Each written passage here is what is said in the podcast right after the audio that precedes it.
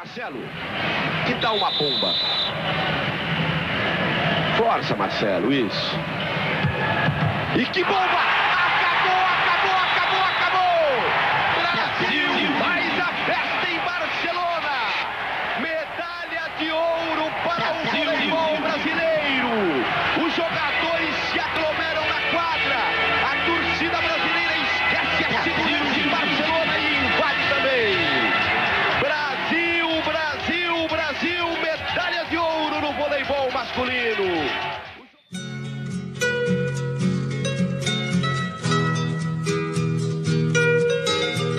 Presta atenção nessa bosta aqui.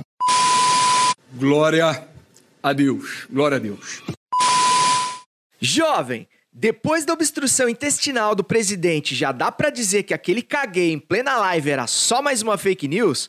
Começa agora o 74 episódio pré-olímpico de Divertido!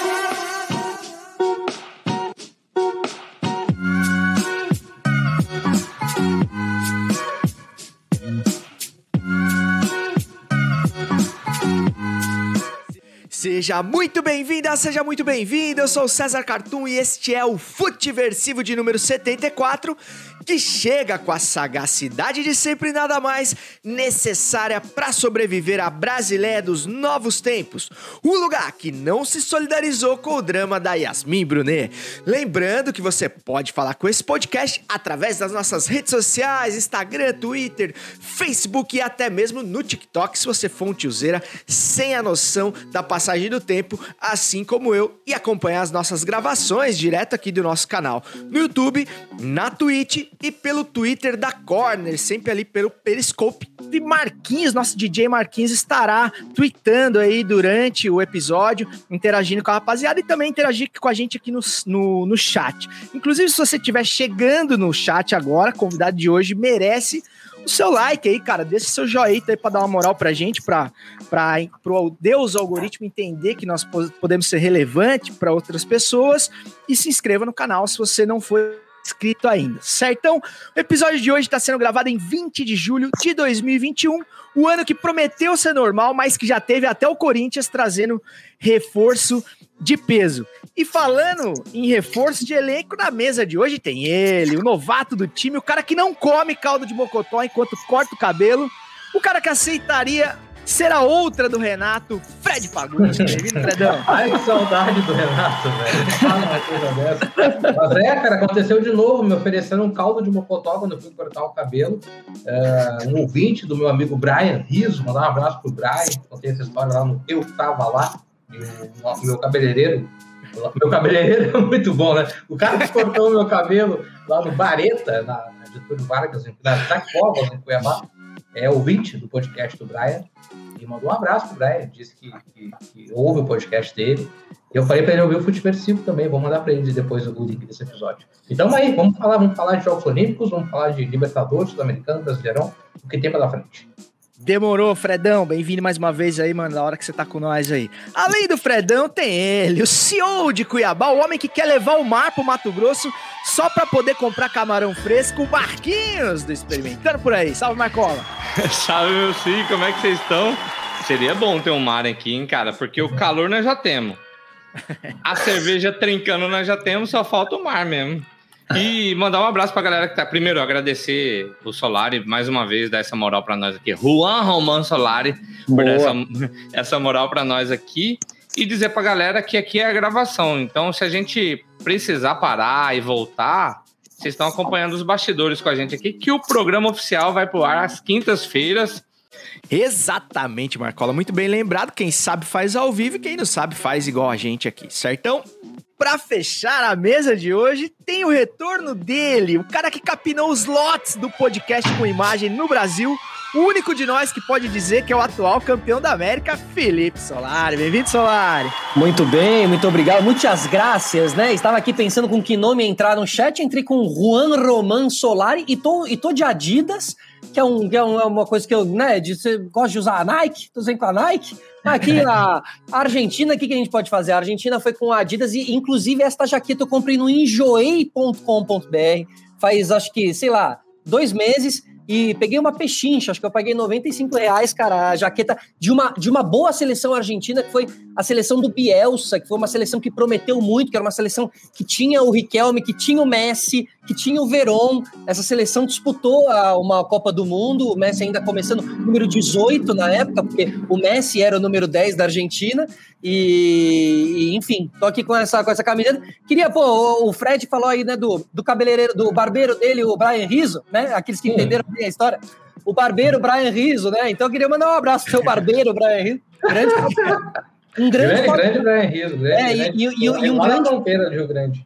É, e um grande podcaster, porque muita gente fala aí, né, que eu comecei essa história do podcast com vídeo realmente, mas é, Brian Rizzo vem aí de muitos anos antes ainda trazendo essa ferramenta do podcast e evoluindo ela com Eu Tava Lá e outros podcasts. É. Ô, tá com podcast Sola... de vídeo agora com o Lucas Salles. Desculpa, Exato. Mandar um abraço dois em um. dois. Dois é, em um. Os caras são sensacionais. Ô Solar, e essa vida de campeão da América aí, como é que tá, cara? Essa, depois dessa fila, como é que foi a vibe na tua família, cara? Teus pais e tal, como é que foi? Eles estão aqui, estão lá, como é que tá? Meu pai é um nômade, né? Meu pai é um argentino que passou pelo Brasil, deixou um filho, mora, mora nos Estados Unidos hoje em dia. Uhum. E, mas é, tava super emocionado, não assistiu o jogo. Cara, assim, é preciso entender que o argentino já é dramático por causa do tango, né? E, e assim, realmente muitos anos, cara, foram 28 anos, foram muitos anos sem ganhar. É, eu, eu me lembro de passar uns papelões de levar amigos do colégio num restaurante argentino para a gente assistir aquela final que o Adriano faz o gol no final. E os meus amigos quase quebrando o restaurante argentino e tal. Então, assim, eu sempre achei que ia dar e não dava. Então, o argentino ele foi se acostumando. Com... Aí veio a Copa de 2014, que é uma, é, é, é uma decepção muito grande para o povo argentino, né? Porque quase deu e quase deu algo histórico, né? Porque era a Alemanha que já vinha do, de uma semifinal ali com o Brasil, era na, uhum. no, é, no, Maracanã, era o Messi numa final de Copa do Mundo e tal. Então, toda vez que o argentino fala dessa final, ele fala com muita dor, assim. E, e a Copa América vem para dar uma aliviada no rolê todo, assim. Realmente, acho que ficou todo mundo muito emocionado. Se potencializou uma Copa América que nem é a Copa América, mas para o povo argentino foi foi muito legal ver o Messi ali, né? O Messi, eu acho que ele é muito, é muito bonitinho, né? O Messi ele é muito carismático, ele é muito legal, assim, então foi muito maneiro ver ele ganhando com a camisa da Argentina. Eu acho que é, se já foi simbólico uma semana atrás, vai ser mais ainda conforme os anos forem passando. É, cara, a gente falava aqui na semana passada, inclusive a, a, o tema do episódio foi esse, né? Da desconexão do torcedor brasileiro com a seleção e tudo mais. É, e a gente vê como o argentino não, não se desconectou, né, cara? Mesmo muito tempo na fila, sem ganhar nada, assim como os ingleses também, que não ganham nada desde 66, e os caras são super fanáticos ainda.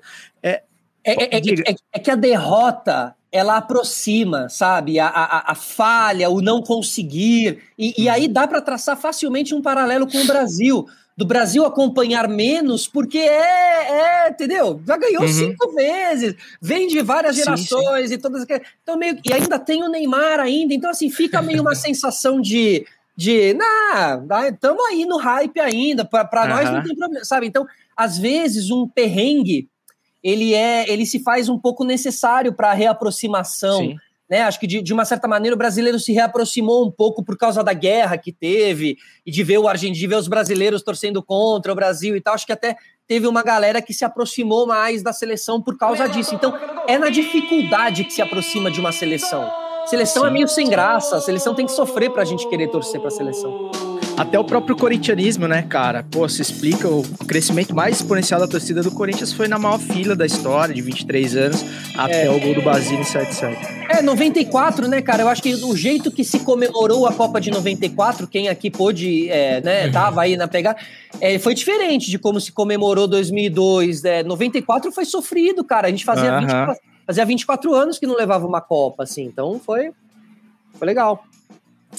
Rapaziada, já nos estendemos aqui na abertura, Sim. mas é porque vocês podem ver que a resenha vai ser de altíssima qualidade. É, agradecer, né, o Solari mais uma vez pela presença e Marcola.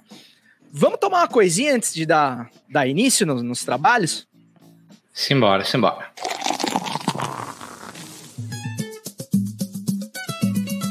Experimentando por aí, é assim que eu vou vivendo Sem frescura, sem maldade, que tiver eu tô fazendo, experimentando por aí.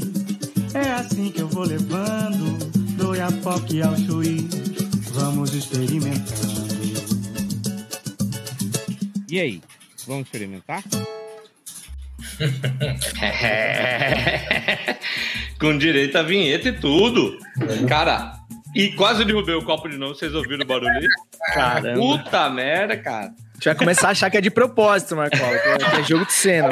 Ai, meu É o bordão, Cara, é bordão. É, É, eu queria agradecer o Raul Fortes, que fez a. colocou a, a voz nessa música aí, ao Danilo Bareiro, que fez a, a- a harmonia junto com o Juninho Pavora, e Ed, que fez a letra, mas nós estamos aqui para experimentar hoje uma cervejinha, uma, cerve... uma baita cerveja, eu diria.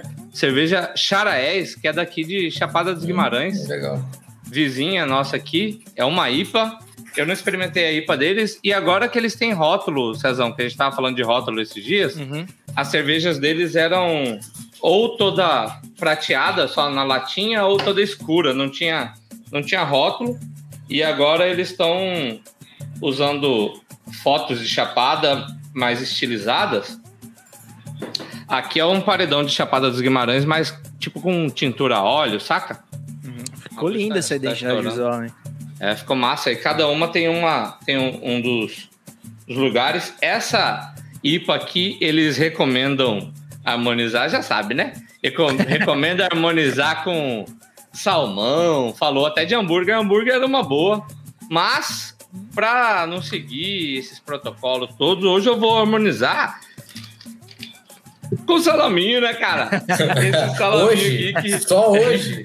esse salaminho que mamãe fala que é pinto de velho. É pinto de cachorro esse salaminho. Cachorro, de cachorro total, de cachorro. Então, e aí? Vamos experimentar? Ó, ela é bem. A, a, a cor, bem, bem, bem amareladinha, escura, mas ela tá bem transparente. Vamos ver. Dá o veredito, mano. Ela é amarguinha, mas ela é menos que aquela, que aquela outra maluca que eu tomei na, na última vez que estive por aqui. Mas ela é mais leve, cara, assim, mais. Ela tem um amargor, mas não é pesada, saca? Não sei se eu tô me fazendo entender. Ela é Você boa de falou o tomar. teor aí, ô Marquinhos? Não falei.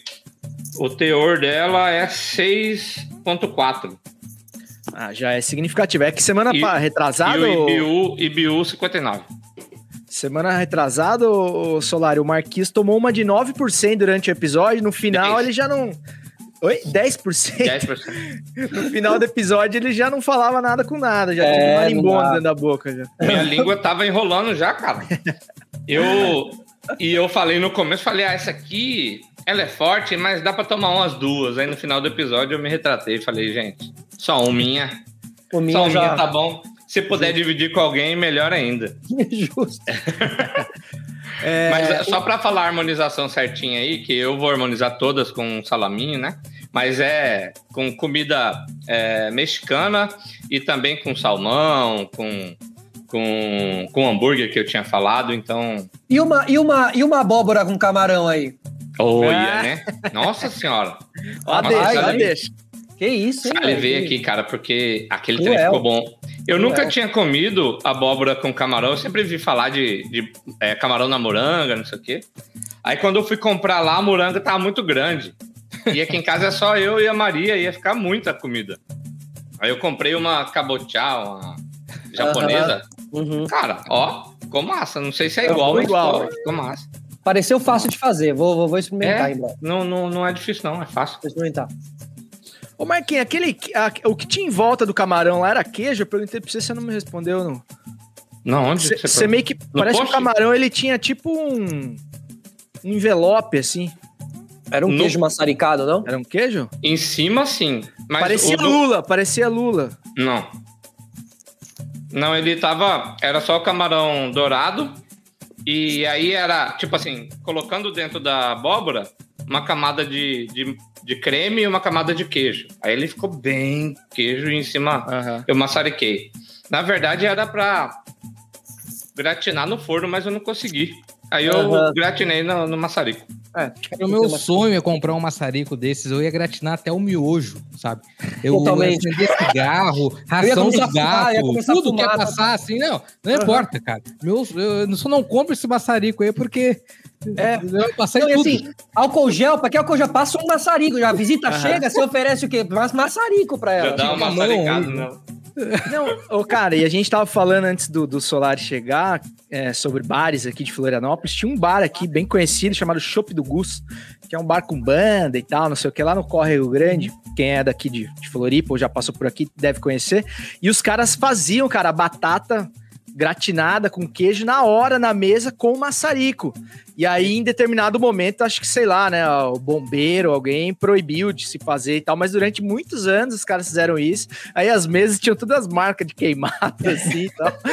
Mas altamente, altamente instagramável, né? Pô, Uma- pra caralho, pra caralho. O cara chegava e fazia todo aquele auê com maçarico, muito massa. No- no- no- assim, a gente, a gente não abriu pro chat ainda, mas a gente tem aqui o Ricardo Velasquez, o Dom Velasquez, que mandou uma mensagem, além do Ricardo Pimenta, o Dom Velasquez, que é o nosso ouvinte que é chefe de Cruzeiro, né? Já falei Oh, Ah, vezes, verdade. Ele, ele que tá agora desempregado, naturalmente, porque não tá tendo Cruzeiro com essa pandemia. Mas um abraço pra ele, pro Dom Velasquez. Grande figura, grande, grande Por isso como que a tá maioria acompanhando do- nós. É, é, verdade. Tá com tempo, tá com tempo. Tá com. Rap- Rapaziada, então devidamente hidratados e, e comidos, vamos pra pauta então, mas não sem antes pedir as bênçãos pro pai da matéria.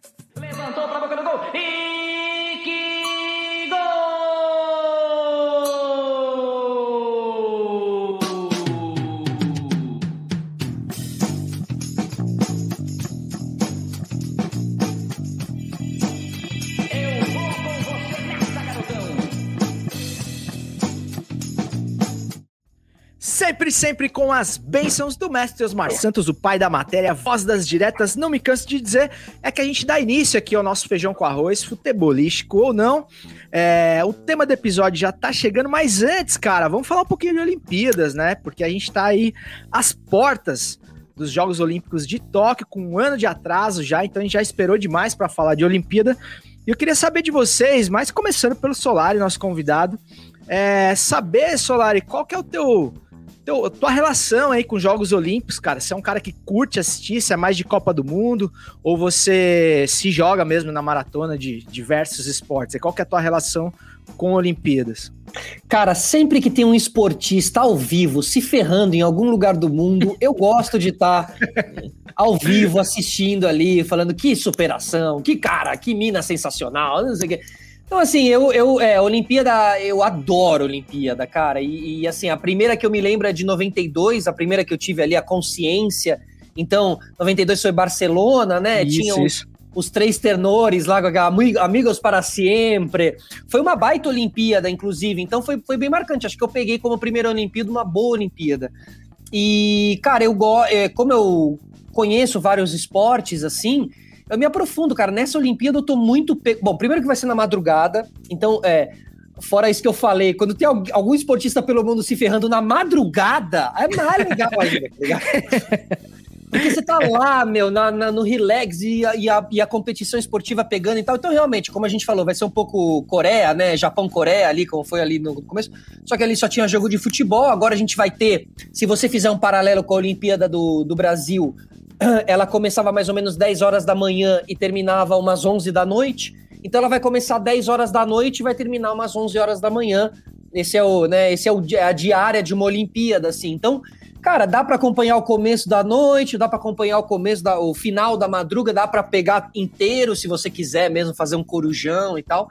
E vários esportes que a mim me chamam bastante atenção, skate, né? Eu entrevistei vários skatistas aqui agora no Sistema Solar e, conversei pela DQ, vai ao ar amanhã, amanhã, né? Enfim, mas assim, vai ao ar, já deve estar ao ar aí quem tá assistindo a gente, uma entrevista que eu fiz com o Pedro Barros e a Letícia Buffoni, que são provavelmente dois medalhistas aí brasileiros no skate e tal. Então, meu, eu tô muito animado, cara, porque assim, são histórias bonitas, é, eu brinquei com a coisa da superação, mas é verdade, a Olimpíada tem sim o poder da conexão dos povos, ela foi feita para isso. E, mano, a gente tá passando uma Olimpíada, ninguém dá mensagem boa pra gente. O Jeff Bezos sobe lá no espaço, volta, mete um chapéu de cowboy, estoura champanhe. Ninguém dá uma mensagem pra gente positiva. Então, assim, talvez nas Olimpíadas a gente teve uma. A gente tem uma, algum atleta, sabe, que consegue romper a bolha, que provavelmente não vai ser o Medina, entendeu? Que tá com essa pataquada aí da, da menina, sabe? Então, assim, eu acho que vem do skate, mas a, a gente vai ter mensagens legais de se escutar e a gente vai ter uma abertura de Olimpíada, acima de tudo,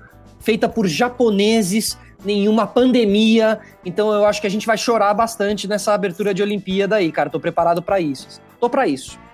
Cara, é legal o Solari tocar nesse ponto da abertura, que é, é algo assim que desde moleque eu sempre me liguei muito, assim, nesse evento da abertura dos Jogos Olímpicos. Em que, inclusive, de uma, de uma maneira errada, a gente sempre compara nas Copas do Mundo, a gente fica meio frustrado, que a abertura de Copa do Mundo normalmente é uma coisa bem é, é menos elaborada, uma coisa até assim, uma coisa meio uh, Olimpíadas de colégio, assim, sabe? Não tem muita graça. e os Jogos Olímpicos, a abertura é sempre um evento muito emocionante. O de Londres é uma coisa que, que que eu tenho muito marcado, porque eles investiram muito em cultura pop, e aí teve Paul McCartney, né? Teve The Who, teve Monty Python, teve Só... muita coisa legal. E foi dirigida pelo Christopher Nolan, né? Que é o diretor dos Batmans e do. Ele foi é. o diretor dessa abertura. Então foi uma coisa muito, muito grandiosa. E aí a gente, a gente achou, ah, nos Jogos Olímpicos do Brasil a gente não vai conseguir fazer uma coisa parecida. E aí o Fernando Meirelles dirigiu e fez uma coisa fantástica, né? Foi uma abertura Legal, muito né, bonita. A, a, tocha olímpica foi para mim uma, uma, das mais fantásticas que a gente teve até hoje. Teve momentos legais, teve o Gilberto Gil, teve a Gisele Bündchen é, é, é, desfilando com, acho que um neto do Tom Jobim, né? Tocando Garota de Ipanema, enfim. Foi uma abertura muito bonita, muito bonita também. Então eu tô bem ansioso e, e, e, as Olimpíadas é, vão passando os anos, a gente tem as memórias de assistir alguns jogos com, com os nossos familiares e também de algumas é, ações que a gente teve na infância, como no colégio, você fazer cartolina, né, com, com quadro de medalhas, gravar abertura e encerramento, alguns jogos em cima de VHS. gravar, né? Sempre uma abertura de Barcelona e depois gravar um filme. Já passou Jurassic Park em tela quente? A gente grava acima. cara, Era um perigo, né? Às vezes tu tá no meio de Jurassic Park e começa a sempre ver. Às vezes acontecia, você rever lá as aberturas dos jogos. Mas, mas isso é muito legal também, cara. Eu tô, eu, tô, eu tô ansioso. Essa questão do horário eu acho que vai ser bacana. Eu acho que vai ser um entretenimento né, um pouco diferente. né se a gente conseguir se programar para assistir. Eu vi uma nota hoje que dizia que é, as decisões de medalhas, a, a, grande parte vai ser depois das sete da manhã e antes da meia-noite. Então isso vai acabar colaborando aí pra galera que não é tão da madrugada assim pra assistir os jogos. Marquinhos? Cara, eu. Vocês estavam falando duas coisas aí. O Solari falou de se emocionar, o Fred também. Cara, eu sou dos caras que choram com tudo, assim, tá ligado? Eu choro vendo Luciano Huck. Saca? Ah, demais. É, Mas eu também, faz sentido. É, é, The Voice Kids. Velha. The Voice Kids eu passo mal, cara. The Voice não é de Deus, mano. Tem hora que eu não quero assistir mais. mais. Até o dos velhinhos. Dos velhinhos não, é cruel. velho, puta não, que pariu. Do velho não. Eu... Porque eu fico. Cara, eu sou. Eu fui músico durante um tempo. Eu acho até uma, uma afronta aos músicos eu falar isso, mas eu fui durante um tempo. E toda vez que eu vejo alguém prosperando, chegando em algum lugar, eu acho foda, porque é. música é difícil pra caralho pra você conseguir, é pra você conseguir vingar. E aí eu acho que na, nessa, nessas aberturas eu já me emociono e nessa, por vários motivos, acho que vou ainda mais. E aí você falou da tocha, Fred. Eu vi, eu não sei se isso foi real, até queria discutir com vocês aqui que o, o Zico carregou a tocha agora lá no Japão e ele falou: hum. o Brasil não me deu essa oportunidade de de carregar a tocha olímpica e o Japão me, me restituiu esse direito, uma coisa assim, nessa, nessa pegada. Cara, eu não tenho certeza. Caraca, cutucou? Eu acredito que no Rio de Janeiro ele deve ter carregado, sim. Eu, eu também é. Como eu vi ano passado, eu não, não, não, sei se é real isso. Mas... Aí eu falei, e, só que eu falei, caralho, se não botaram o Zico para carregar a tocha aí é foda, né? Eu acho que sim, é. Aqui em Cuiabá, quando a tocha passou dos Jogos Olímpicos do Rio de Janeiro, o Billy Brown, que é o músico, ele fumou a tocha. Lembra? Uma, tem uma foto, cara, essa foto é maravilhosa. Em que é em frente ao Chopão, né, na, numa, na Praça de Abril, que é, uma, que é uma praça muito tradicional aqui de Cuiabá, em que ele aponta a tocha para cima, ele traga a tocha, cara. É uma foto que rodou o mundo, inclusive. Não, e te- te- teve uma outra agora, faz algumas semanas da- no caminho da tocha, que foi uma japonesa com uma arminha de água. E a tocha passa e ela dá as arminhas de água assim ó, na tocha, e vem o segurança e fala: Minha senhora, o que você tá tentando fazer? Mas é maravilha. É, cara, que. que né? Me acaba com o espírito olímpico, minha Pra senhora, você ver, pelo né? Pra você ver, pra você ver que faz. Mas ó, só dando a notícia aqui, realmente o, ele, ele foi, ele diz ter sido negado. Ele foi Caralho. negado pelo Comitê Olímpico no Rio 2016. Que foi absurdo. É, Assim, olha, mas o Zico, ele não é, fazendo o advogado do diabo aqui, ele não é um, é, assim, dentro do atleta olímpico. Tudo bem que teve ator da Globo carregando, né? Mas Sim, assim. cada pangaré que já pegou É, nessa tocha. é verdade. Se, pô, se é negar os. Põe ele aqui em Cuiabá, caralho, pra carregar a tocha. Sim, total. É. é verdade. Esse, É, eu- esse Billy Brown, cara, é um. Esse maluco é foda. É, É a um família dele, a família Espíndola, que é. aqui de Mato Grosso, Mato Grosso do Sul. Ele pegou um instrumento. Aquele instru- ali é uma réplica, mas o instrumento chama viola de coxo, que é feito do pau da, da árvore, assim. É totalmente acústico. Ele fez elétrico, tipo guitarra. Esse maluco é foda. Ele Faz é que eu animal. não vejo é ele, animal, inclusive. é. Que legal. Ele Ô, tinha uma Solar. dupla, uma dupla de rock que chamava Billy Brown e o incrível magro de bigode.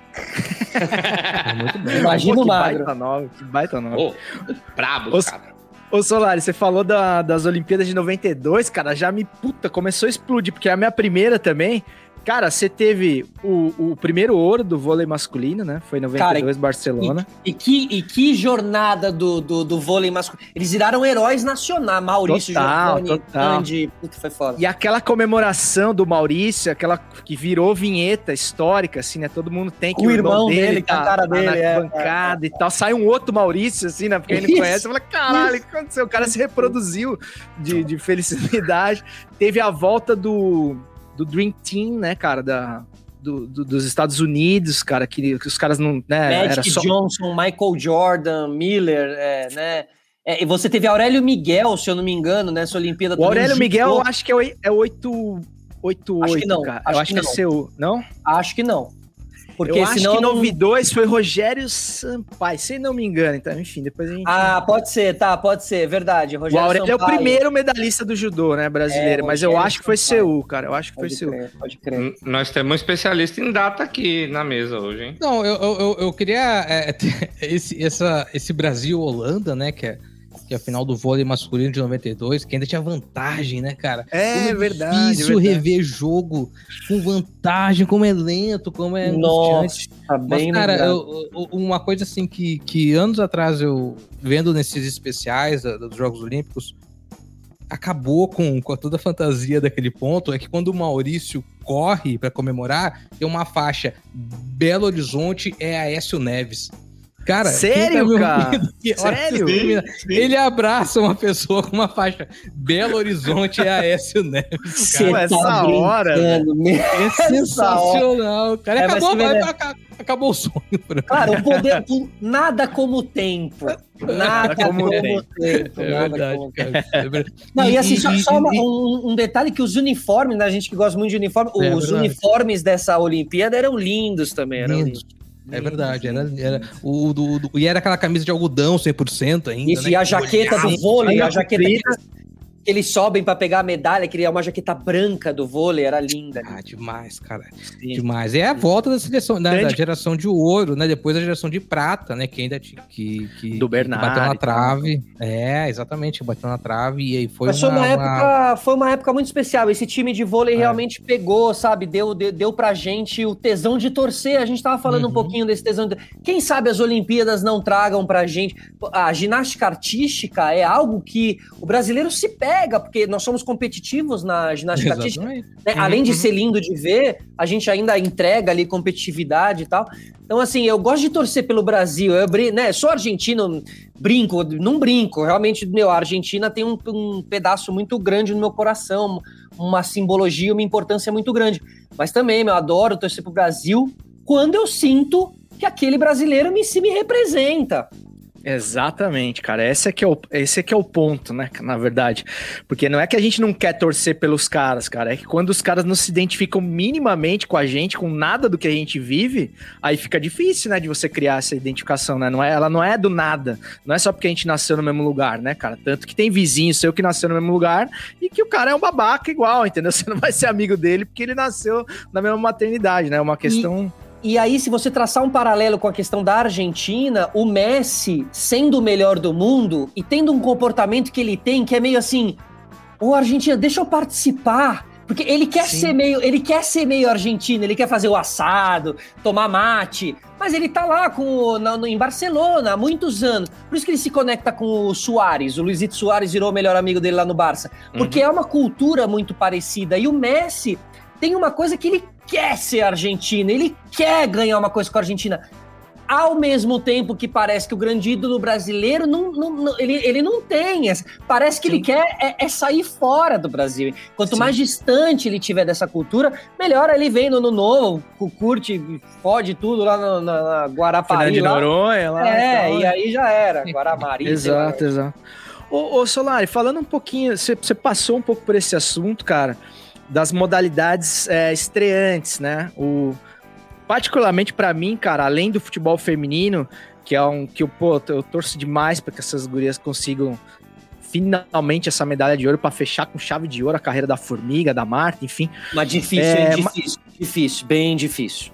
Nossa, difícil pra cacete, cara. A gente, a gente já demorou para cair a ficha de que não somos mais a melhor seleção de futebol masculina.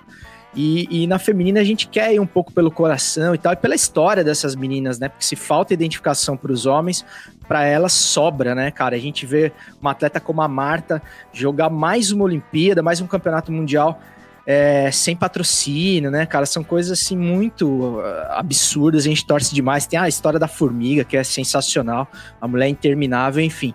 Mas tem os esportes radicais, cara, que são estreantes e você trouxe aí, né, cara, o fato de você tá, ter, ter tido um contato recente aí com essa galera que vai para Tóquio já tá lá. É, o Pedro, a Letícia e tal. O Pedro é aqui de Florianópolis, já fui vizinho do Pedro, já tive a oportunidade de ah, conhecer um moleque muito sangue bom, assim. Muito. E por ter esse contato com o skate, cara, eu não sei se você sentiu isso, ele deve ter te falado com certeza que o skate é um esporte muito alheio a esse, essa coisa do espírito olímpico, né, cara? Ele é um, ele é totalmente estranho a esse ambiente de competição de Olimpíadas, né? Ah, para quem assiste uma competição de skate e não é muito do rolê assim, você até estranha, porque tipo um atleta comemora a volta do outro que pode tirar o título dele, enfim, é uma coisa muito mais de comunidade assim do que de qualquer outra coisa. Como é que você vê esses caras aí numa Vila Olímpica? Como é que você acha que vai ser o comportamento dessa, dessa galera, pelo que você pode sentir falando com eles, o Solar? Demais, cara. Ó, vou te falar que eu tô muito por dentro de dois esportes estreantes aí da Olimpíada. O skate, por tal, né? O, até o Bob veio aqui também, o Bob Byrne com isso, isso aqui. Ah, eu vi, pô. Presentinho que ele deixou e tal. Ele vai ser um dos comentaristas, né, do skate. Então, assim, tô bem por dentro. Tô bem por dentro do surf também porque conheço a turma que é toda envolvida e que é amigo dos caras e tal. Então, assim, a gente tem tido umas conversas no WhatsApp. Vou chegar lá porque que a gente tem tido tantas conversas sobre o surf no WhatsApp. Mas só lembrando que são quatro. que quatro será? É, quatro categorias que estreiam agora nas Olimpíadas. Então, karatê, skate, escalada e surf. O, o, a escalada é muito legal também, porque são três modalidades e uma delas é escalada de velocidade que o recordista bate cinco, em 5 segundos 20 metros. É uma loucura. Então, assim, vai ser bem entretenimento assistir. Mas vamos lá, vamos falar um pouquinho de skate. Você tem total razão, o skate é um esporte. Skate não é esporte, né? Até na visão deles, a princípio, skate é muito mais arte, skate é muito mais lifestyle, um ponto de encontro, uma maneira de você desenvolver amizades, movimentação, físico, é, do que um esporte realmente para você chegar em primeiro, segundo. Aí eles têm vários debates com relação aos juízes, que os juízes eles consideram coisas muito técnicas e no skate não é só técnica, você tem uma plasticidade, às vezes o movimento é meio sujo, mas a plasticidade daquele cara, do Tony Alva, dos, dos rebeldes do skate, uhum. é uma plasticidade sensacional. Então aquilo devia ser 10. Mas para o juiz da Olimpíada não vai ser 10, porque você tem que ser, né? Então, o Pedro sofre um pouco com isso, mas eu acho muito legal que o Pedro, apesar de sofrer, ele encara e ele vai, em nome do skate, em nome do esporte, em nome de levar isso adiante. E aí tem uma hora que ele e a Letícia Buffoni, a gente começa a falar de uniforme, né? Porque eles vão ter que usar Nike, porque a seleção é Nike, e o Pedro é Vans. Isso, E o Pedro- desde molequinho, né, Vans? né? Desde pequeno, e o Pedro fala, pô, meu, eu sou mó chato com o negócio de, skate, de roupa pra skate, fazer skate e tal, e vou ter que usar Nike, vamos ver, mas ó, não tô nem aí também, agora vai que vai, não sei o quê. Mas ele falou uma coisa muito interessante, ele falou que a partir do momento em que os uniformes ficam padronizados, o skatista fica padronizado também, então você fica mais focado é no, no- no pé no skate mesmo, porque às vezes um cara tá lá fazendo um negócio, mas ele tem um dread com a bandana e, pá, e você acaba dando uma nota, você fica iludido pelo aquele style do cara. E e Solari, e isso no amador, isso, entre aspas, ganha campeonato, cara. Porque o estilo 100%. não só de manobra, mas do cara tal. conta. a personalidade. Exato, a perso- exato. né? E, a- e a Olimpíada é algo que personalidade não é conta. Ou seja, o skatista vai ter que virar um pouco atleta, atleta, para poder estar nas Olimpíadas. Então, cara, a conversa basicamente foi: olha, vocês são os responsáveis pela primeira, porque é algo muito raro. Você estrear um esporte em uma Olimpíada, você, ainda mais você ser essa pessoa, pô, é muito raro. Então eles têm aí uma oportunidade. Eu falei, olha, vocês têm a oportunidade de fazer o que o Guga fez ao seu momento, o que o Aurélio Miguel fez, o que o Gustavo Borges fez, que é você ver uma moleca- mole- molecadinha depois de uma Olimpíada com um skatezinho debaixo do braço, porque o Pedro Barros virou o herói nacional. E se a gente precisa de heróis nacionais, que sejam os caras do skate e as minas do skate, a fadinha do skate, que vai ser lindo. Uma menina de 13, 14 anos ganhando uma medalha. A Letícia Buffoni, que é uma mulher que né, traz uma feminilidade para o skate, coisa que antes as mulheres eram mais, entre aspas, masculinizadas, e a própria Letícia Buffoni fala sobre isso, como ela é uma referência para as meninas no estilo, a calça legging, ela é uma das primeiras skatistas que faz o skate de Uhum. calça legging e tal. Então, assim, eles podem ser verdadeiros heróis nacionais que a gente não tá esperando, mas que daqui duas semanas o Pedro Barros pode virar o cara. Porque, meu, ele falando sobre vida, sobre energia, sobre contato com natureza, é muito fora da curva. É um atleta muito fora da curva. Então vai Uhum. ser muito legal a gente ouvir ele na Globo, entendeu? É, e o Pedro tá acostumado em- a competir em altíssimo nível. O Pedro acho que é cinco, seis vezes campeão da X Game, assim. Ele deveria negócio- ser o maior ídolo nacional. exato, é, exato. Ele é um ET, cara. Entre Aham. a, mas agora todo mundo vai ver porque vai estar na Globo. É, isso que você falou, porque a chance dele sair do nicho, né? O skate é muito nichado ainda, então agora ele vai falar pro, pro grande público e tomara, cara, que ele vá pras cabeças, porque ele é muito sangue bom, além de ser o cara mais, acho que mais talentoso que eu já tive perto, assim, é uma coisa, ele é um ET de verdade, assim. Ô, ô Fredão, o, o Solari falou um pouquinho aí sobre espírito olímpico e tal, sobre essas diferenças.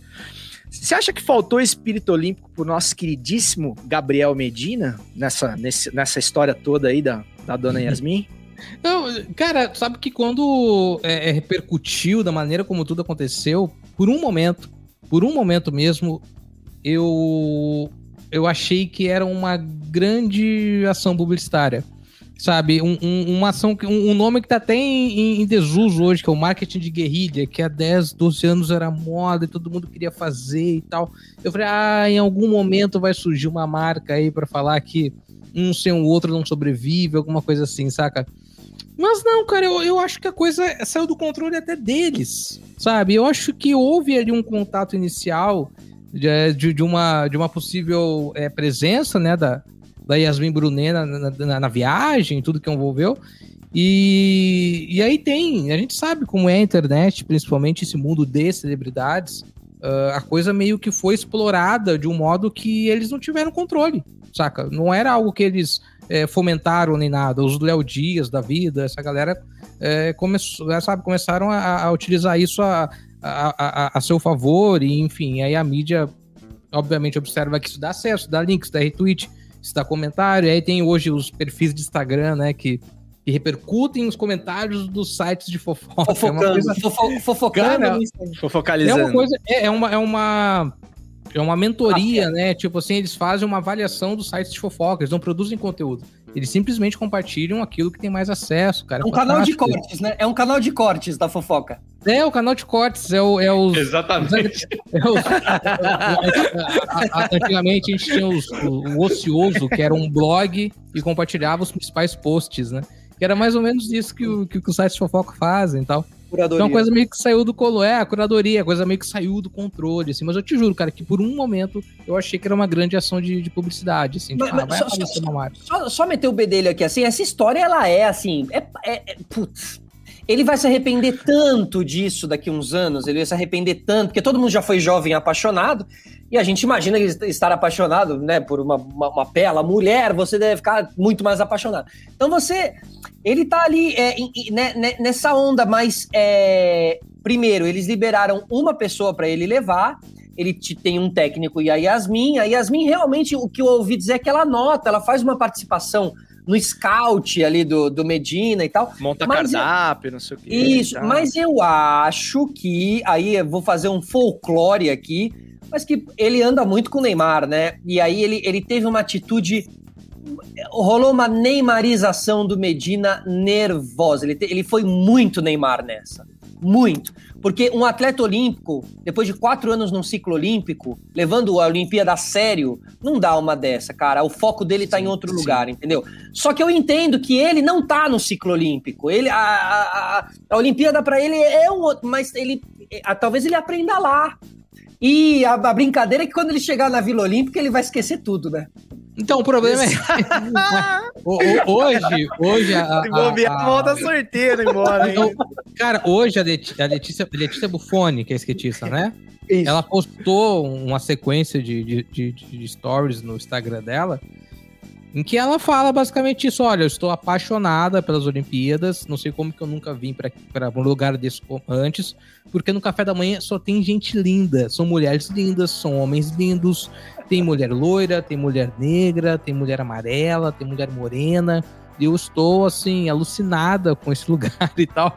As histórias de Vila Olímpica são, né? É, assim, as- Mas assim, e, e, e, e, e você não tem como, como, como é, negar que, que, que, que, enfim, são, é um grupo de pessoas é, é, extremamente saudáveis, bonitas testos- e atléticas. testosterona, testosterona Pô, bombando. Claro, que As estão pessoas lá no anos, auge de tudo, assim, né, é, cara? há, há Assim, anos treinando para aquele momento e, é- e acaba ali a competição. Ela quer extravasar, ela quer aproveitar. Então é, é- é- existe essa questão pessoal né, do Medina que a gente vai descobrir daqui a alguns anos, que ele vai talvez vai rir disso, vai morrer de vergonha.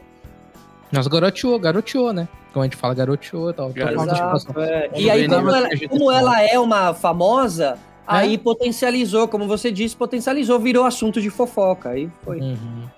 mas qual- Eu também, eu também achei, eu tinha certeza que era uma ação publicitária, Fred. Eu senti Quando eles isso. começaram a fazer, eu falei, cara, com certeza vai ter uma parada assim, vai criar um camarote virtual da Yasmin, sei lá.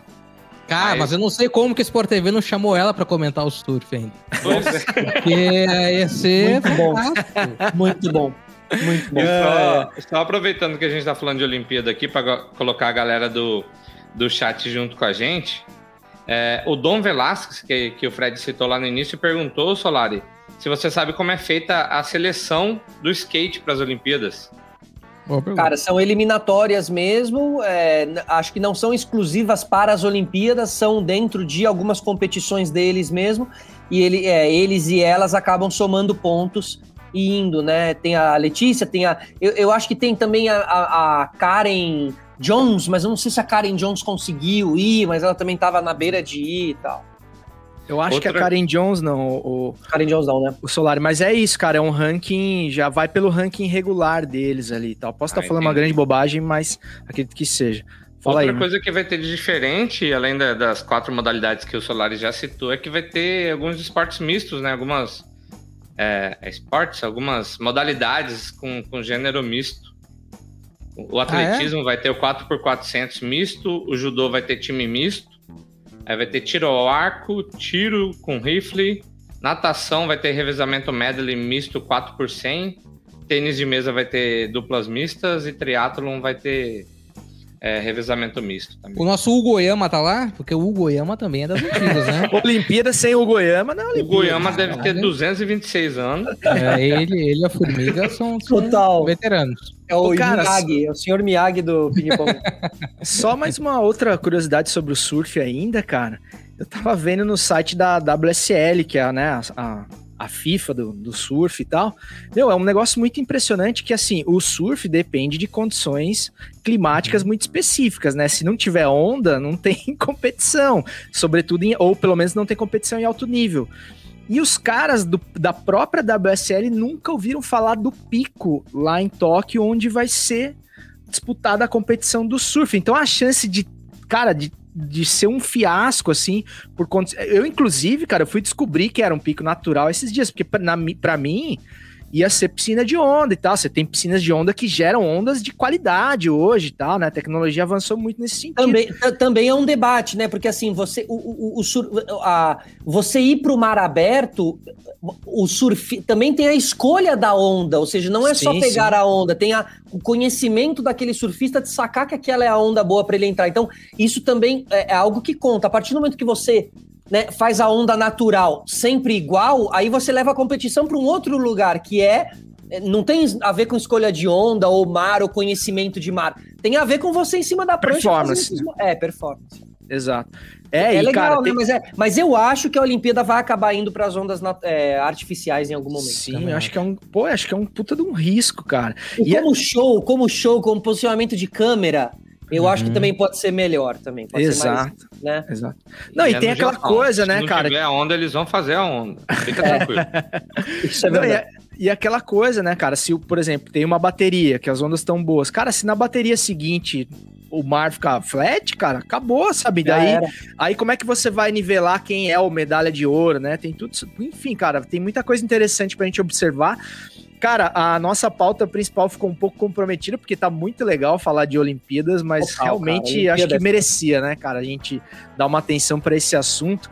Mas, cara, vamos falar um pouquinho de podcast, cara, já que a gente tá recebendo aqui um, um dos né, expoentes do podcast nacional, um cara que começou uma história já há um bom tempo aí, cara, antes de, de muita gente aí que, que tá nos holofotes hoje. O Solari já levantou essa bandeira lá atrás, já viu essa, esse nicho aí.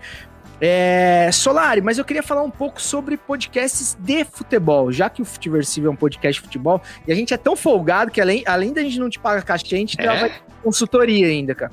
De futebol, certeza? É tem, gente, tem gente cobrando pra ir em podcast, que eu tô sabendo, hein? Tem ah, é, é, é. mesmo? Tá, tá tendo? Tá 20 tendo. mil, 10 mil, essas coisas. É, né? é. é, um deles é um cara que você roubou da gente, que é o Léo Sui, né? O Léo já tô pensando em oferecer dinheiro pra ele, porque ele não O Léo tá me levando à falência, ele tá me levando à falência, porque é só dinheiro, só money, money, money. É, se não pingar o Pix, ele não, não vai na, na, na gravação. grande Léo, pô, o Léo é um é. grande parceiro que me ajuda a fazer aqui o, o sistema solar, né? Cara, eu acho que a gente, assim, falando de podcasts de futebol, né? Eu acho que a explosão do podcast agora, ele ainda é um berçário para você é, começar a evoluir os outros formatos, né? Se você parar para pensar, você tem pouco conteúdo de futebol dentro do podcast. Uhum. Talvez um pouco porque algumas pessoas ainda tenham a dificuldade de ser bem up to date com relação ao podcast. Fazem mais, ah, gravado, ah, com tempo, edita, sei lá, talvez suba essa semana, talvez eu nem faça na semana que vem, né? E pro futebol você precisa de um comprometimento mais jornalístico mesmo, mais do rádio e TV, né? Porque realmente são duas, é, são duas escolas bem diferentes, né? Eu venho observando há uns, uns dois, três anos a escola do YouTube e, e essa escola do diário do, do, do do, da rádio da TV, né? Até acho que o Flow e alguns outros podcasts, eles estão começando a explorar e entender isso, porque é preciso uma dinâmica e uma entrega bem... Você vira muito mais um broadcaster do que um podcaster, entendeu? Porque você vira uma coisa mais da live, das notícias e tal. Então, assim, é, eu tenho assistido muita live pós-jogo, né? Que eu considero também um tipo de podcast. Eu acho que os conteúdos eles estão se encontrando né, o podcast ali do áudio e de um, de um mergulho mais profundo no futebol está se encontrando com essa pegada mais diária. Então, os caras que saíram da TV lá, o, o Arnaldo Tirone, o, né, os cancelados, eles começam a oferecer esse conteúdo de internet, mas com cara de TV. E aí você tem aqueles conteúdos mais profundos de futebol. Porque o, o legal do podcast de futebol, para mim, é que você tinha. Você, tem vários futebol no mundo. É, formato futebol, você tem aquele, aquele, aprofundamento. Não, hoje eu escolhi a seleção da Dinamarca campeã da Eurocopa. Vamos falar sobre ela? Aí é um mergulho histórico, né? O Pitadinhas Históricas. É, e, e, tem o Calcio Pizza também, que é um podcast legal de, de futebol italiano. Então, assim, você, você tem um mergulho um pouco mais profundo. Eu gosto desse tipo de conteúdo. Eu, na internet, procuro o conteúdo que tem um mergulho dentro de uma história, dentro de uma situação. Andei viciado no Badio ultimamente, por causa do, do filme dele, da Netflix. E a partir disso come, começou a desenrolar vários documentários de YouTube, eu comecei a assistir e tal. Então, assim, eu gosto da, da, da questão da história. Então, eu acho que o formato podcast, ele tá se adaptando. E a partir disso, eu acho que a galera vai começar a entender que tem muito espaço para fazer podcast de futebol, pegando essas nuances, pegando essas histórias, entendeu? E parar de mirar no like, like, like, view, view, view, que é algo que o Flow, o Podpah, acaba iludindo alguns podcasters que estão começando e que começam a buscar só view, view, view. E quando eu vi o podcast lá atrás, né, nos Estados Unidos, você tem uma galera, eles são menores, mas eles têm o seu nicho, eles conversam, eles aprofundam o debate e tal. Então, assim, eu acho que teve uma estourada da bolha do podcast e agora a gente vai começar a nivelar as coisas. E o caminho que eu acho é que a gente começa a ter alguns bons conteúdos, mas falta o flow do, do futebol, sabe? Falta, uhum. falta, realmente falta.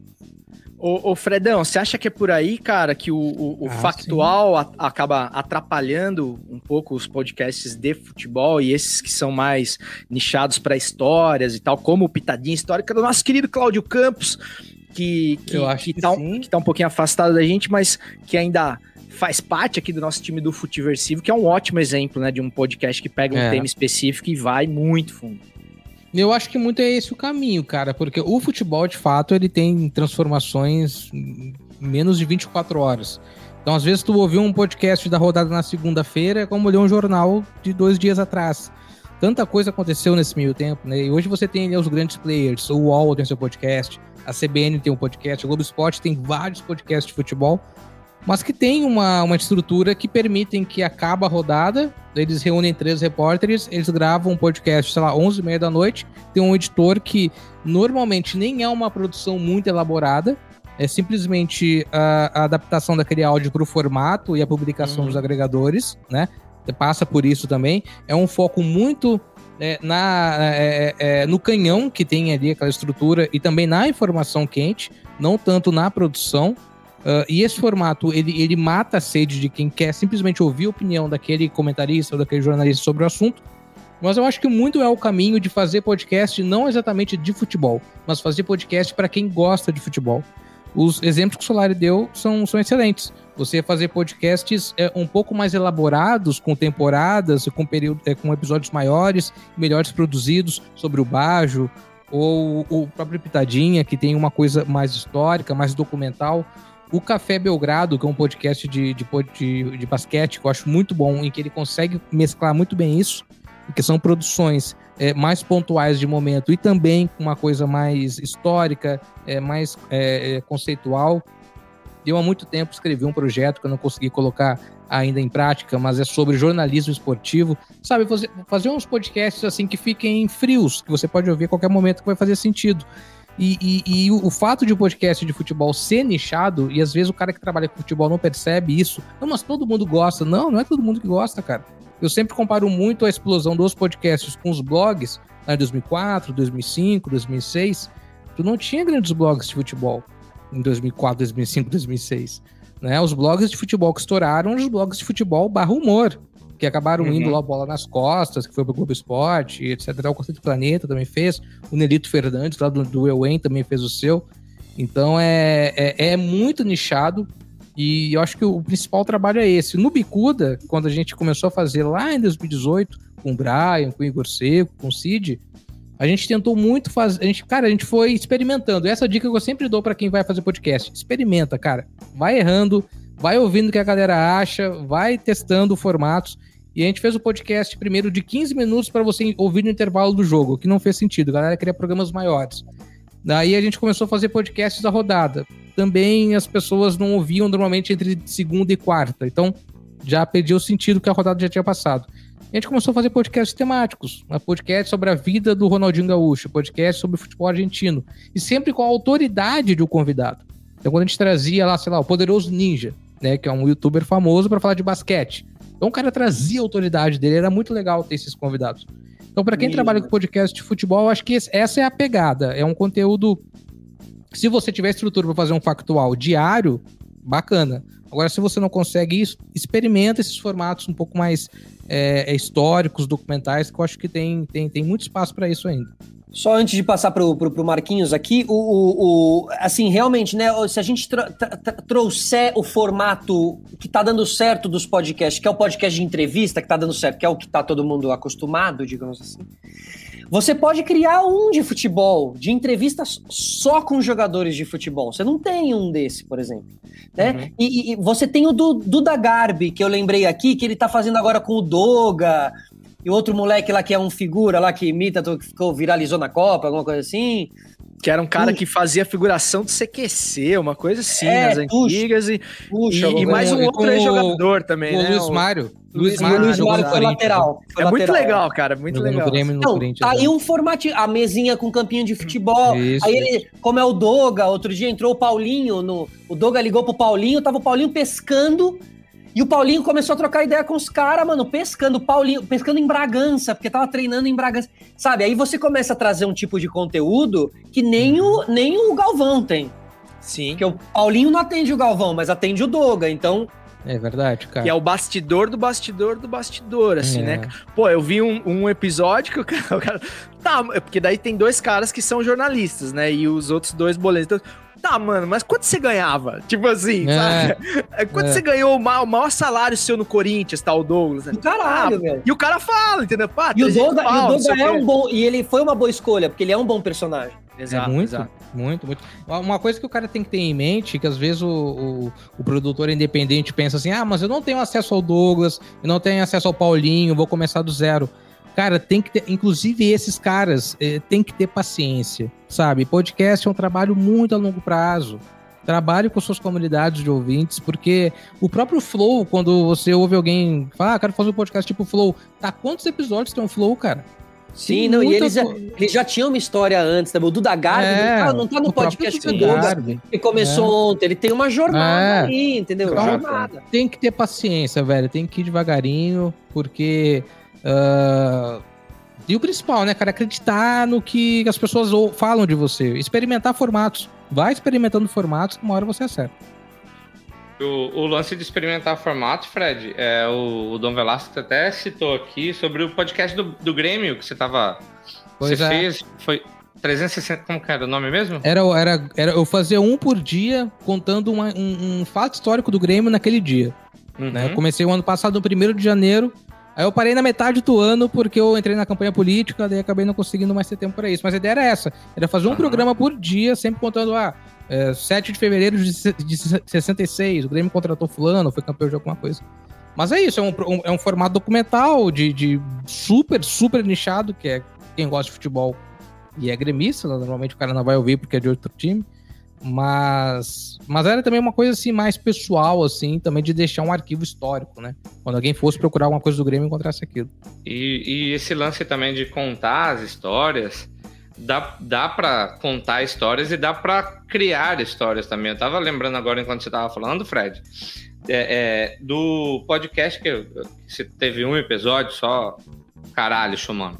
É, mas é muito legal, tipo, ele criou uma história e foi contando. Dá para se criar histórias de futebol, contar a história de pelada, sabe? Vai ficar mais, mais restrito? Talvez.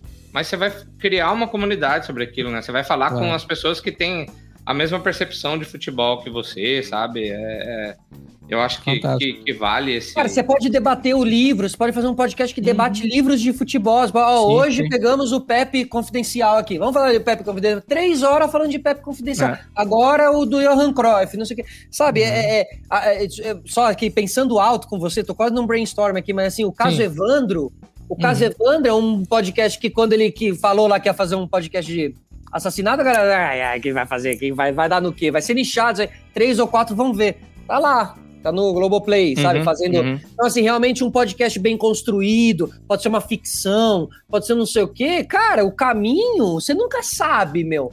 Precisa fazer- Audiodoc, né? É, precisa fazer só um formato. Tem 500 mil. O podcast é bom por isso, né? Uhum. E o lance da, da- do imediatismo que, é, que complica também um pouquinho, né? Faz. A galera quer. As perguntas são como con- conseguir o convidado, como fazer um podcast igual ao do Flow.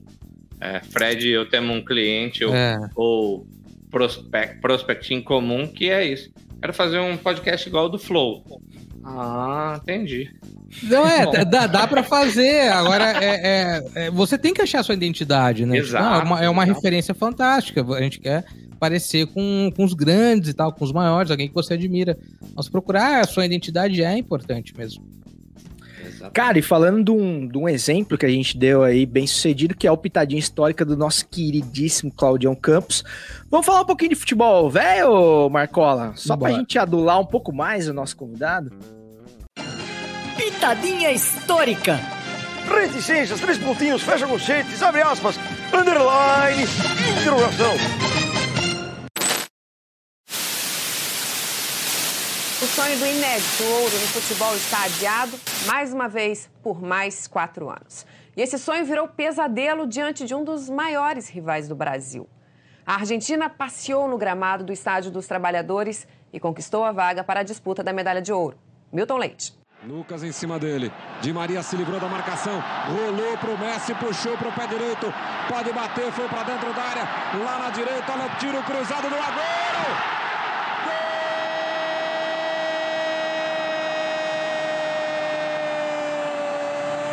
Gol da Argentina!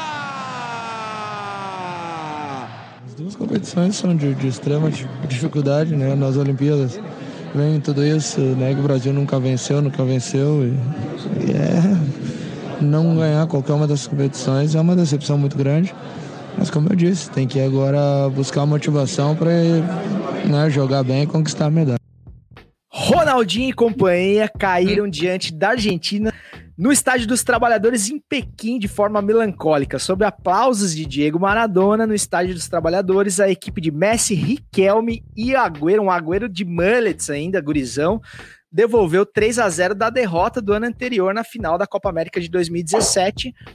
E esse jogo, esse 3 a 0 classificou a Argentina para a final das Olimpíadas de 2008, onde ela venceu também é, a seleção da Nigéria por 1 a 0 com um gol do, do nosso querido Di Maria, que muito lembra é, a finalização do, do gol da Argentina contra o Brasil na última Copa América. Então, por isso que a gente resolveu colocar aqui também e a gente vai ouvir uma narração é, mais do que especial.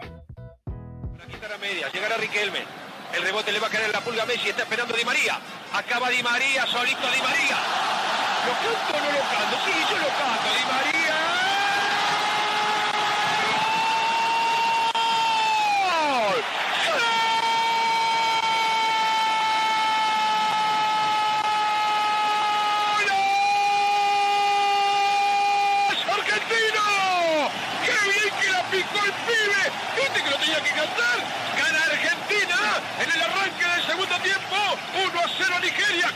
¡Qué pelota puso la pulga!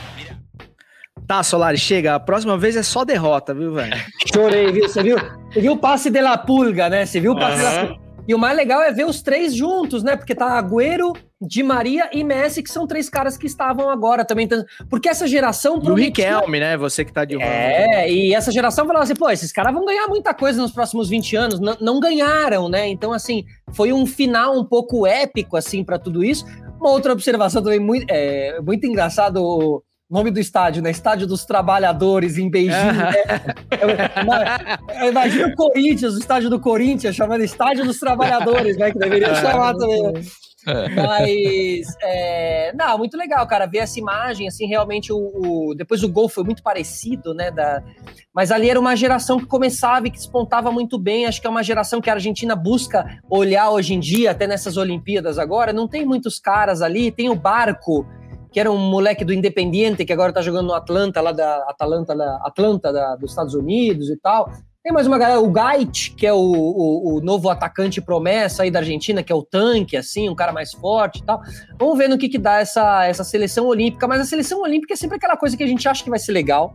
A gente olha as Olimpíadas no jogo, o jogo não é legal, mas depois de quatro anos, você vê os nomes que estavam naquele jogo e você fala, pô, esse jogo foi legal, velho. É. Porque, Aham, né? E se você vê a final do Brasil, da- das Olimpíadas aqui que o Brasil ganha, tem o Timo Werner naquele ataque da Alemanha, velho.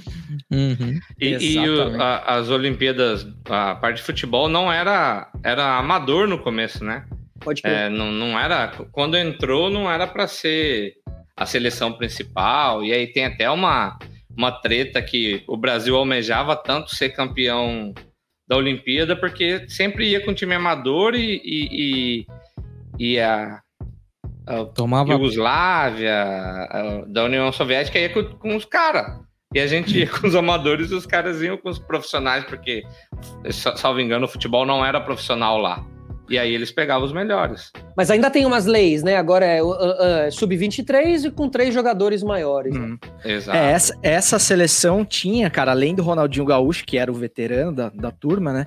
E que, cornetamente falando, cara, o Ronaldinho Gaúcho, sempre que foi protagonista, pipocou na hora H também, né? Vamos, vamos, Uhum. vamos ser bem sinceros.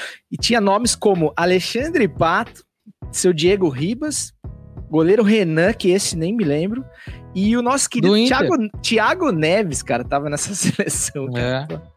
Foi expulso ainda a- nesse jogo contra a Argentina, foi expulso. A gente A de, a de uma porrada 2000, no Mascherano. Tinha o Mascherano ainda, viu, Solar? Mascherano. Só. caralho. O, o- Na seleção olímpica, sempre quando sai, tem aquele comentário: ah, é melhor que a principal, né? Porque É. muita gente, muito jogador emergente. e tal. Uhum. A seleção de 2000 era impressionante, né? Que é eliminada por, por Camarões. Mas É, a de, a- a de tinha o Ronaldinho 96, também. o jogão mesmo é de 96, né? Que vai pra final contra a Nigéria, né? Isso aí é 96, né? Semifinal. A Semifinal. final da Argentina. A Argentina perde Que é pra o do Nigéria. Canu? O Do Canu, ele é perigoso? É. É, ele é perigoso. né? Esse jogo É marcou, o- né? Esse jogo é, marcou. Gol de ouro e Marcou. tal, né? Isso, tinha o Aldair e o, e o Bebeto, que eu acho que eram os, os mais velhos em 96. E que tinha o Ronaldo, né? Tinha o Darley no banco da seleção brasileira. Caraca, é verdade. Mas olha, eu falei dessa, dessa seleção argentina, né? De, de que os caras que estavam lá no começo acabam conquistando agora a Copa América. Acho que só faltou o Mascherano mesmo. Dessa É. galera, sabe? O Mascherano foi. Tanto que quando eles ganham, eles meio que dedicam ao Mascherano, dizendo: Cara, essa aqui vai muito pra você, porque ele fez parte disso tudo, assim. É verdade, E, fi- cara, e é ficou verdade. tido como pé frio, sabe? Ficou tido como perdedor, assim. Imagina, o Mascherano. Entendeu? É É, igual é- o- o- a cobrança do Messi de não ter ganho. Cara, é o Messi, caralho. Né? Tipo, É. Mas imagi- eu imagino que, além do, do- de ter na personalidade isso dele, de querer participar, tem isso também. Né? Cara, eu não vou conseguir deixar um, um legadozinho, né? Um, Que desespero, né? Eu sou o melhor do mundo. Desespero. Sou o melhor caralho, do é. mundo. todas as bolas do, de ouro que eu Vou ganhar a queria. Copa América. Porra. Não, a gente aquele- falou tanto dessa. Perdeu dessa- duas, né? Perdeu duas É. pro Chile. né? É, Então, aquela que ele perde a Copa América do Centenário nos Estados Unidos e que ele sai do campo falando eu nunca mais jogo pela seleção, né? Nada mais É. argentino do que isso, né? Tango, Você, tango "Não, não, puro, né? nunca mais jogo, né? Eu, pá, desisto e tal. É, aquilo é Aquilo é lindo, né, cara? É, aquilo, eu não jogo mais e tal. E a galera É, como- tava falando sobre a. Desculpa, Fred. A galera tava falando sobre a comemoração do, do, do, do Messi nas cobranças de pênalti, que ele geralmente ele é low profile, né? Ele não tá comemorando. E ali ele Uhum. tá, parece que. Então, mas Cara, eu isso, cara, nunca na- vi ele vibrando desse jeito. eu É, não sei mas se eu na, nunca co- na- na reparei, constru- mas... na- na construção do DVD que os nossos filhos vão assistir, eles vão falar que cara foda, porque aí chegou em 2020 ele passou a torcer, cara, que cara Aham. legal, né? Porque a gente viu isso, a gente viu, foi na frente dos nossos olhos. Realmente o Messi nunca comemorou e provavelmente ele nunca vai comemorar de novo. Um- É. uma penalidade que cara ele tava tão pego e era tão bonito de ver Uhum, aquilo tá bonito. ligado? era tocava você mano você falava não, não é possível cara ele tá querendo ganhar mano que maneiro que da hora tá ligado?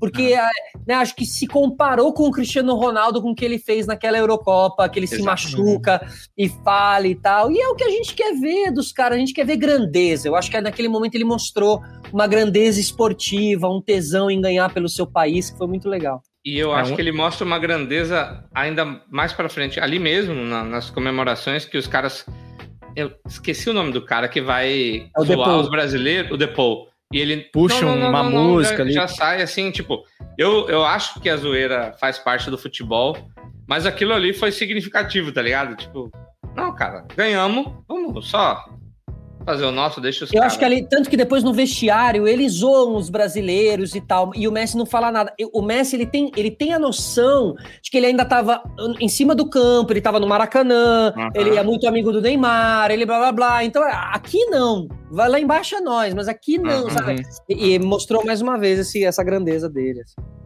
É, e foi um exercício de muita humildade também, né, cara? Um cara que ganhou todos os prêmios individuais. Cara, prêmios. É, campeonatos bem mais importantes, né, do que uma Copa América, vamos ser sinceros. E o cara vibrou ali como se tivesse sido o título mais importante da carreira dele. A gente falava disso no episódio passado, Solari, que na hora do jogo, dos 90 minutos, principalmente quando você toma um gol da Argentina, você lembra quem você é e por quais cores você torce. Eu lembrei direitinho que eu era brasileiro e que aquilo me doía muito. Mas depois do jogo, daí na terça-feira no episódio, a gente já conseguiu saborear junto com o Messi, assim, porque é a Uhum. conquista do, do maior que a gente viu, né, cara, na no, no- no nosso tempo, assim. Eu acho que assim, cara, vai ser uma das poucas vezes que o brasileiro vai dizer. Sim. Ok, ok, vai, vai lá, Argentina, É. vai, ganha aí, porque tem o Messi, não sei o quê. É uma das poucas. Depois esse ódio, ele... Agora, o Messi, ele, ele expandiu tudo isso. Então, é Uhum. preciso degustar esse momento, assim. Por coincidência, ele é argentino, tá ligado? Mas se o Messi Uhum, fosse uhum. uruguaio, a gente já tá na vibe pelo Uruguai. assim. Exato, exato. E, cara, e coincidentemente, né, bicho, eu queria tanto que você tivesse aqui depois desse título, porque a, a primeira vez que você participou com a gente foi no day after da morte do Maradona, simplesmente, né, cara? E foi um episódio, assim, muito legal, muito. ah, inclusive, episódio 44 do Futiversivo, se você não ouviu ainda, vá ouvir, porque ficou legal demais. Mas um episódio melancólico, né, cara? A gente tava aqui, todo mundo, né, fã do Maradona, a gente tava aqui lamentando demais é, o acontecido, a morte do corpo, né? Porque o Deus vivo não morre jamais. E até parece que o Messi, né, cara, é uma coisa impressionante que parece que ele só conseguiu, coincidente ou não, ele só conseguiu ser campeão com a Argentina depois que partiu a, a sombra ali, se, se dissipou um pouco mais, né? Isso é muito louco. Olha, eu assim, não né? tinha muito. feito essa, É. essa ligação, não, mano. Não, e assim, há, há- há também a La Mano de Dios, né? Assim, Aham, a- aí aham. na Argentina virou, claro, ele precisava ir pro céu pra ajudar, não sei o quê. Aham. O, o Dibu Martinez lá, né? O goleiro, mirá que te como, mirá que te como, hermano. E lá pro, pro, pro como é que chama? O zagueiro lá. o- Mina? Não. É o Mina, não. o Mina, é, exatamente. Não, a- aquele- naquelas cobranças de pênalti ali, mano, o goleiro entrou na mente dos caras e acabou. Parece que o Cara, goleiro o tava Messi- sozinho com os caras. O Messi só postou é, é, foto da Copa, da Copa América, ele só postou foto com um jogador e foram duas fotos. Com o Dibu Martinez, velho, Com abraçado e falando, obrigado, sabe? Porque acho que ele disse assim, meu, finalmente um cara também da, da minha grandeza aqui, tá ligado? Pra me ajudar a ganhar. Só um detalhe que na época da morte do Maradona eu não falei, mas agora o desenrolar, eu assisto todos os programas argentinos quase que diariamente, né, de futebol, o F90 da ESPN, inclusive quem quiser é só colocar F90 ESPN na, no YouTube, que tem sempre lá o programa com Pojo Vinholo, Oscar Ruggeri também, que é muito legal de assistir. É, e, e- bom, teve o desenrolar da morte do Maradona, né, manos? E assim, a morte do Maradona foi algo bem trágico, parece que meio que ajudaram empurraram ele pra morte e tal. Tem um documentário que se você procurar no YouTube, coloca lá, é Maradona Infobae, né? Infobae, tá? Infobae, que é uma, uma grande mídia lá da Argentina. Tem no E- YouTube? Tem no YouTube. É um documentário de 30 minutos que que estão todos os áudios vazados da psiquiatra, do médico que operou lá a cabeça do Maradona um tempo atrás, um- algumas semanas antes dele morrer, a galera que cuidava do Maradona na casa e tal. E os áudios são. Cara, tem um áudio que é tipo assim: Ô meu, o cara liga pro psiquiatra: Ô meu, o Maradona acordou aqui, tá me enchendo o saco, chato pra caralho, não sei o quê. E o cara fala: Ah, dá 50 miligramas de não sei o quê, mete uma cerveja nele que daqui a pouco ele dorme. Da meia hora o cara manda um áudio: Dormiu, graças a Deus, esse chato do caramba, não sei o quê. Então, assim, é isso Caralho, aí. Infobae. É, meu, pesadíssimo, Caralho. pesadíssimo, pesadíssimo. Uma vibe meio Michael Jackson, assim, né? Caralho. Total, cara. Todo complô por trás. que- E aí tinha uma. Só um detalhe aqui, desculpa me alongar, mas Vai lá, vai Tem lá. um- tem um momento onde o Maradona é, ele é contratado pela Hublot, aquela marca de relógio enorme, Hublot. E ele é contratado, ele tem que fazer um evento, aí os médicos já dizem, ó, tira o remédio dele agora em três dias sem dar nada pra ele, hein? Pelo amor de Deus, ele precisa pelo menos estar tá conseguindo falar. Aí ele vai pro evento, fala, e aí depois ele volta e, mano, dopam o cara e o cara fica. Então, muitas vezes do que a gente viu o Maradona loucão ali uhum. e tal, sabe? Ele tava sendo induzido, ele não via mais as filhas, proibiram ele de. Aí o Ruggeri diz nos programas: Cara, a gente mandava mensagem, a gente tava bloqueado no WhatsApp dele. Bloquearam os caras de 86. Tipo assim, sabe? E a gente sabe que não foi o Maradona. Então, assim, tem todo um rolê por trás. Esses caras já estão tudo indo a julgamento. Então o bicho vai pegar ainda. Essa história ainda vai dar muito pano pra mano. É, o Maradona não poderia ter uma morte é. serena, tranquila, né, cara? Senão é, realmente não. Lembrando que o nome Maradona ficou pro empresário do Maradona, que não ficou para as filhas. O nome Maradona é do empresário. E dizem que o cara assinou dopado a parada e tal. Então, assim, enfim, Caralho. vai ter vários desdobramentos. Muito triste a morte do Maradona. Pô, muito triste. Cara, vou ver correndo depois do, do episódio, que eu não, não conhecia esse documentário. Favor, me digam depois, me digam depois. Falando em documentário, rapaziada, vamos pros salve sinais e pras dicas e vamos liberar o homem aí, né, cara? Porque o Solari já tá no terceiro expediente do dia aí. a gente ficaria a madrugada inteira aqui, mas acho que ele não pode dizer o mesmo. Então não, vamos pros salves pra gente liberar, vocês, porque tá boa demais a conversa, viu, cara? Tá mesmo. Salve! Salves finais para fechar o episódio 74 do Futiversivo com o nosso querido Felipe Solari, mano. Que é resenha de altíssima qualidade. Obrigado por ter aceito o nosso convite. Espero que você tenha curtido tanto quanto a gente. E agora é hora, além dos salves, cara, da gente dar as nossas dicas. Você deu uma super dica aí, é, aproveitando o pitadinha aí. É, de documentário, então eu quero deixar a minha aqui antes de passar a bola para vocês e a gente encerra com o Solar, que é a melhor maneira da gente terminar esse episódio. É um documentário que eu vi faz um tempinho já, cara, e eu não tinha tido a oportunidade de falar em, em outros episódios, que é Os Quatro Paralamas da, na Netflix, facinho ali, né, cara? Netflix a maioria das pessoas tem, que é um documentário que acompanha a banda desde o início, lá no Circo Voador. É, e o filme fala da relação dos três que sobem ao palco, né? O Power Trio, o, o nosso querido, o Paralamas do Sucesso, mais do quarto elemento, que é o brother dos caras, que é o José Fortes, que é o empresário da banda, que era o amigo que não tocava nada, mas ele falou: Cara, eu preciso participar desse rolê de alguma forma, então ele virou ali o braço direito dos caras. E o documentário é sensacional porque tem as imagens de arquivo, assim, dos bastidores, dos bastidores, dos bastidores, que são imagens dele, de acervo dos caras mesmo, né? Então você tem a oportunidade de ver muitas e muitas conversas, imagens, entrevistas do Herbert Viana, de antes do acidente, de, de camarim, assim, coisas assim, cara, muito, muito legais mesmo. E, cara, eu vou te falar, de vez em quando a gente se distancia um pouco da obra. Ah, Paralamas, Rock Brasil, anos 80. Cara, a obra do Herbert Viana, o Herbert Viana como compositor Sim. é uma coisa, assim, cara, eu me arrepio, assim, porque o cara, ele é um gênio, assim. Ele Foda. é um dos maiores, assim, cara, e e quando você vê uma hora e tanto lá com tantos clássicos, linda, músicas lindíssimas, assim, você fala, puta que pariu, cara. A gente vive esse momento tão pobre culturalmente, assim, do Brasil, onde a cultura tá sendo é, jogada no lixo, renegada, mas, cara, a gente tem coisas fantásticas, a gente tem um Brasil sensacional que nos faria usar aquela camisa amarela com orgulho de novo. e, e ainda fará, cara. Eu acredito que em breve a gente voltará a ostentar essa brasilidade com muito orgulho. Quem sabe a gente até ganhe da Argentina do Solari.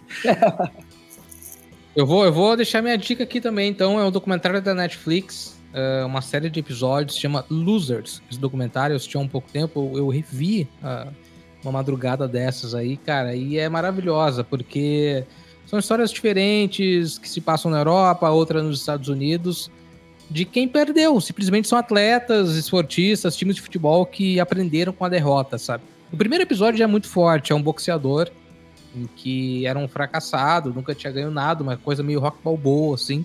E aí tem a sorte de enfrentar um grande campeão, pega o cara no dia ruim, ganha, vira o, o, o dono do cinturão, mas ele mesmo sabia que ele não tinha o talento suficiente para ser o dono do cinturão, sabe? E aí o sucesso sobe a cabeça, e na primeira luta ele, ele acaba perdendo, ele acha que ele é um fracasso e tal ele aprende com tudo isso, vira meio que um consultor de Hollywood para filmes de boxe, né, movimentos de, de, de, atores, etc e tal. E tem muita história boa, cara. Tem de um maratonista que se perde no deserto e fica 10 dias dentro de uma gruta, se alimenta com escorpião, escorpião não, desculpa, com morcego. Ele comeu morcego pra não morrer. Cara, assim, é, é, é fantástico esse documentário. É um mara- maratonista italiano, inclusive. Se chama Losers, tem na Netflix. É muito É uma bonito, série, né? O, o, o- É, é uma série. É uma série de. Acho Cada que tem uns 10 episódio é ou 12 um episódios. personagem. Cada- exatamente. Muito bom, a escolha, é a escolha do tema é muito foda. Daria um podcast. Daria um podcast. Podcast de fra- fracassados. Só a pessoa Ah, falando sobre fracasso. né? É, Tem, tem, tem. muito bom. É, porque as biografias geralmente são só dos campeões, né, cara? E, pô, e, a, e a derrota ensina muito mais, né? Acho que dá histórias muito melhores até do que, Nossa, do que as vitórias. Cara, eu quero trazer um. um quem, primeiro, mandar um salve para mais um argentino, Hernan Crespo. Passamos, passamos, ufa. E- Ah, por isso que o Marquinhos tava tenso hoje. Agora aliviou, né? Olha o sorriso. Tava Que, tenso que homem, dentro. o Hernan Crespo, inclusive, né? Que homem, que que homem. Pelo amor de Deus. que homem. E eu queria indicar, cara, no, deixar no que indica aqui um- uma sugestão que eu recebi, assisti e fiquei perturbado. Chama Três Estranhos Idênticos. É um documentário que tá na Netflix também, que é bizarro, cara. É a história de três. É, história de trigêmeo, de, um, de três irmãos que não sabiam que eram trigêmeos e foram adotados. E, e depois eles se reencontram de maneira bem aleatória, assim. E, cara, ou tem uns três ou quatro plot twists dentro do, do, do documentário. É foda, é foda, é foda. Assistam. Que vale a pena. assistir. Uma hora e 37, que você fica assim. Não, não. Caralho, é? Aonde que é esse, Marquinhos? Netflix também. Netflix também. Os três Ele estranhos é um- idênticos. Isso, ele é uma série do- da TV americana. Ah, um documentário da TV americana que aí virou. A, a Netflix incorporou pro, pro catálogo, catálogo. deles. É, é sensacional, Grita. Você Pô, ficar de cara assim, falando, não é possível que isso aconteceu. Vou, Dá, vou, ó, a minha dica realmente fica aí o Infobae mesmo do, do Maradona. Procurem mesmo esse documentário, vocês vão gostar bastante. Infobae é uma grande agência de notícias argentina e tal. Mas eu só queria reforçar essa questão da derrota, né? Que a gente falou do losers aí, o Fred falou.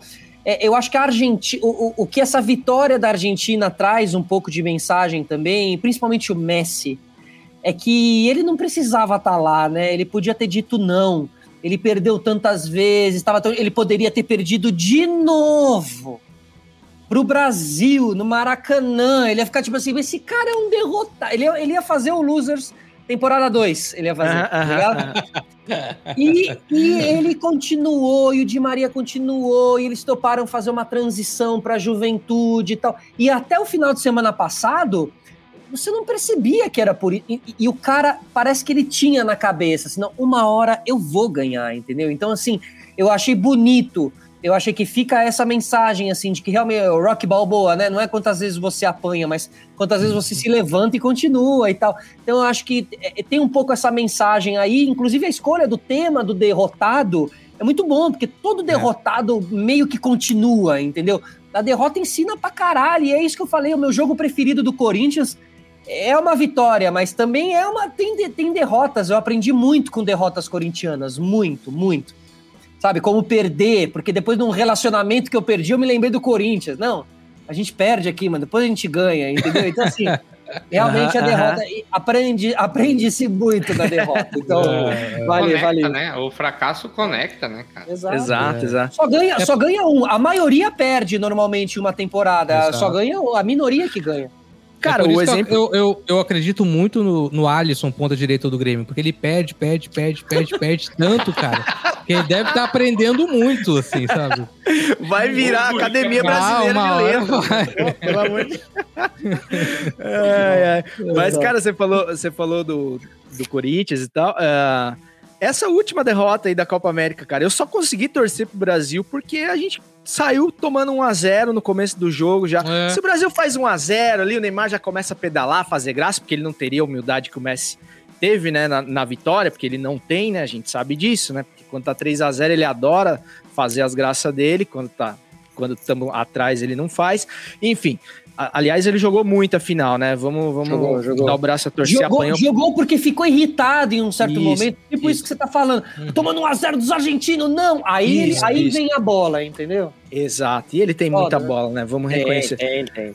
Mas enfim, aí me despertou aquela coisa, puta, é pra esses caras que eu torço, velho. É por É. isso, mas, mas precisou a gente tá perdendo. Então a derrota desperta realmente o que a gente tem né? de, de mais profundo. Vamos fechar o boteco, rapaziada? Bora. Embora, embora. Beleza, então. Então, meus amigos, só me resta desejar ao raro ouvinte do Futiversivo um bom restinho de semana, agradecendo mais uma vez ao Felipe Solari pela presença galáctica aqui com a gente hoje e desejando que o Pyong Lee nunca te abandone pra entrar num reality show. Até semana que vem, tamo junto e segue o jogo. Todos os perfumes, todo aquele lugar, todas as misérias e tudo mais que há. Cada movimento